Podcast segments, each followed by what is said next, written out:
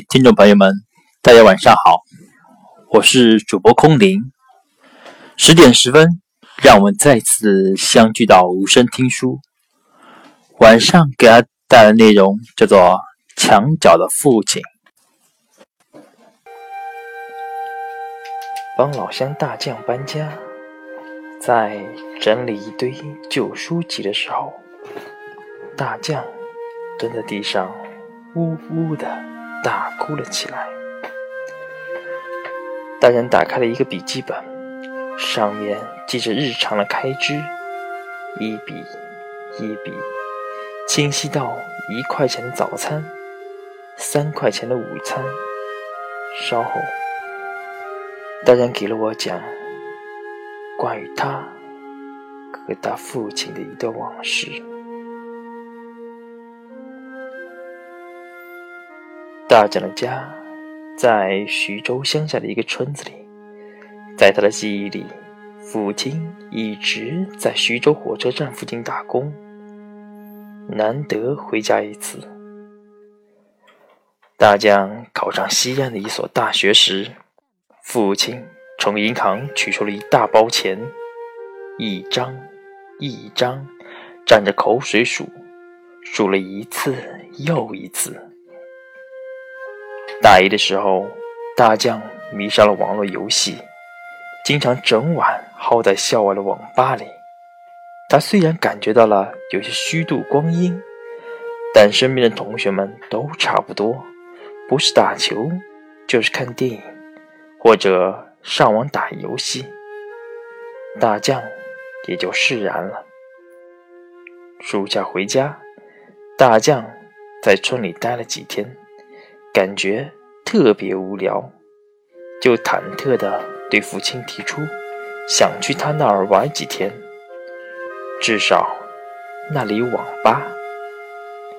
父亲竟然破天荒地答应了。远远的，大将就看到父亲等在火车站的出口。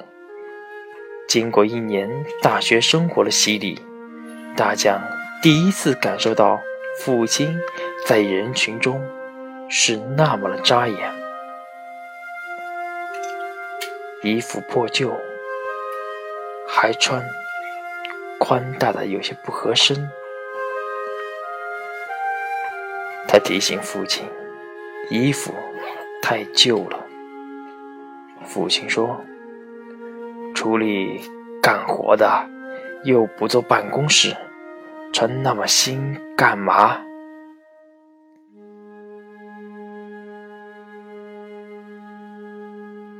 他又说：“那也太大了。”父亲又说：“衣服大点，干活才能伸展手脚，不然。”一伸手，衣服就撕破了。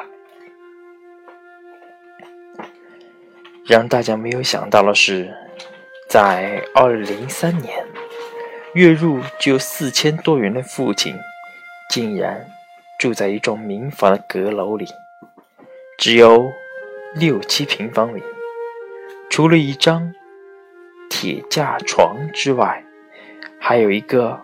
放洗脸盆的木架子，那个多处掉漆的搪瓷盆上，搭着一条看不出本色的旧毛巾。大家一直以为父亲在城里过的是很舒适的日子，没想到竟是这样的清苦。父亲把大江带回住处，就说：“你坐着，我要去忙活了。”说着，就咚咚咚下楼走了。大将坐不下去，就悄悄地关上门，下楼，跟在父亲身后。他想看看父亲是做什么的。七弯八拐，大将跟随父亲。来到了徐州冷库，那儿聚集着十多个跟父亲差不多的人，有了推着推车，有的拿着扁担。大将看到父亲从门卫那里推出了自己的手推车。正在这时，一辆大货车进入了大院，父亲和大伙一起跟在车后拥了进去。几分钟后，大将看到了父亲。他弓着腰，扛着大大的纸箱，走几步，停一下，用系在手腕处的毛巾擦额头上的汗，再前行几步，把背上的纸箱放到手推车上，接着又奔向大货车。几秒钟后，又弓着腰，扛来一个纸箱。如此反复七次之后，父亲推着那辆车向冰库走去，弓着腰，双腿蹬得紧紧的。几十米外的大将甚至看到父亲腿上的青筋。原来父亲赚的是血汗钱。大将惆怅不已。他向门卫打听：“搬一次货能有多少钱？”门卫告诉他：“五毛钱一箱。”大将在心里数了一下：“父亲一次用七箱，赚三块五毛钱。”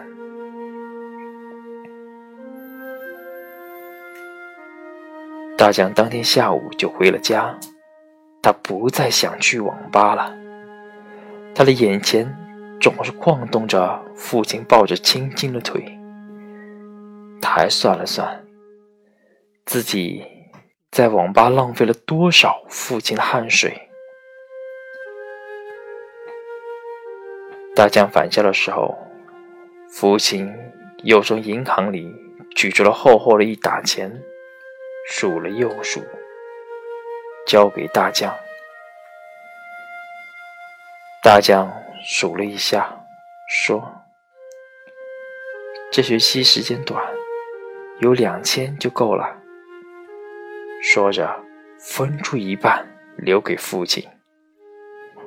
这一天，大将下决心做个好儿子，做个好学生。但他的这种想法很快成为了过眼云烟。当那些旧日玩伴又吆喝着去网吧，当他有意无意的看到魔兽游戏图案，他内心里总是忍不住的躁动。终于，他又一次走进了网吧。国庆节的时候，室友们。组织去 K 歌，去酒吧，还去洗了桑拿。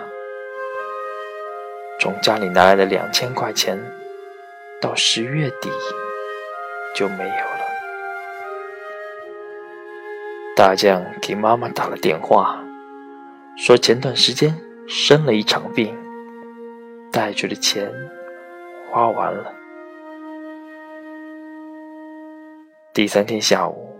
西安突然降温，正在宿舍里和同学打牌的大将接了电话，说校门口有人找他。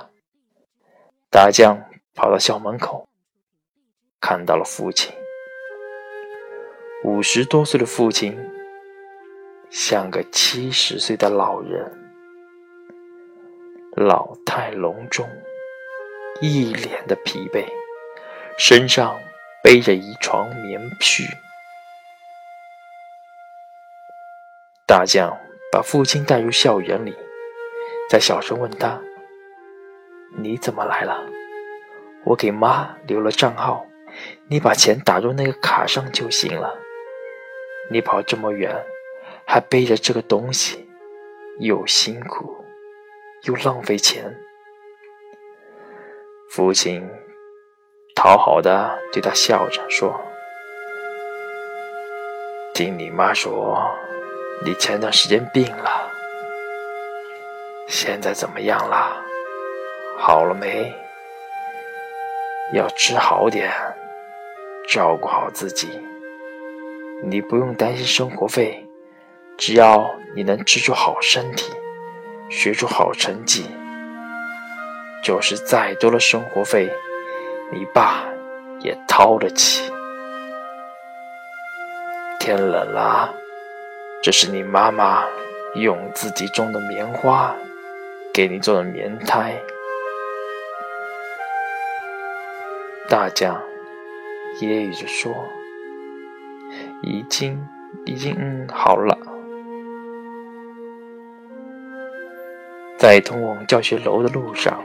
父亲说：“看到你好好的，我也就放心了。哎，把生活费给你，我就回去，不影响你。”大将接过父亲递过来的钱，正想着说带父亲到学校的招待所住，父亲又说了：“再有两个月就放寒假了吧？”我这次给你带了三千块，你刚生病，要吃好点，把身子啊养壮点，才能有精力上好学。父亲止住脚步，你回去吧。大将知道父亲的脾气，就不再说什么。他走出不远。回头的时候，发现父亲还站在原地，朝他挥手。他想起读中学的时候，每次父亲送他去县城学校，都是这个场景，泪就溢满了眼睛。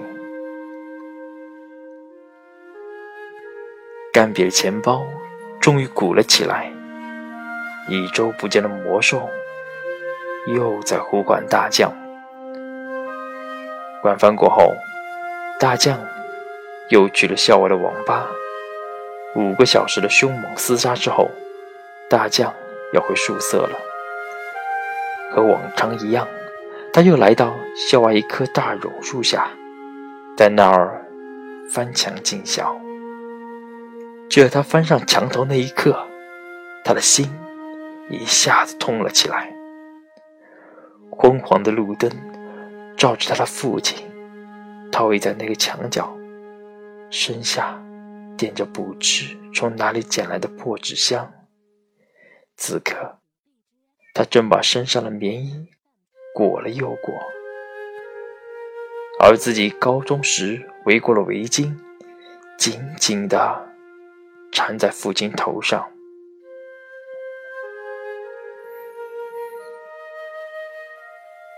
大将说到这里，又忍不住大哭起来。哭了好一会儿，大将又接着说：“后来我妈告诉我，我爸听说我病了，就不顾一切的要来看我。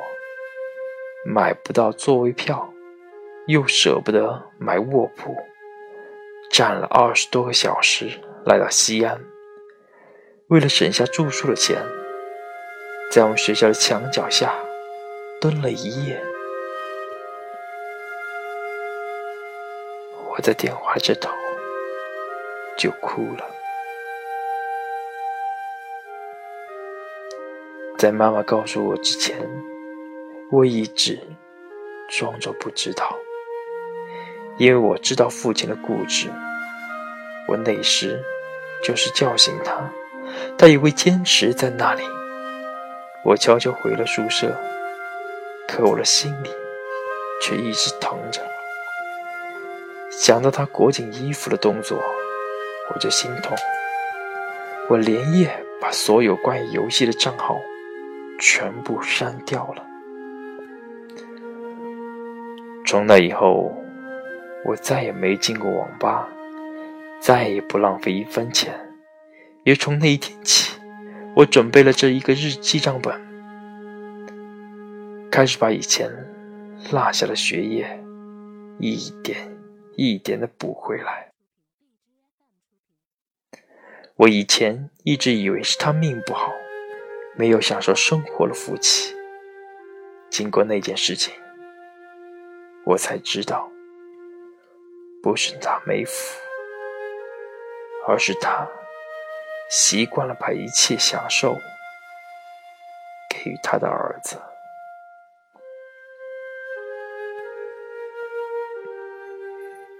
大众十七岁开始在那个冰库做事，一直做到了去年春天。大江说不下去了。我知道大江的父亲于去年春天去世的，给大家。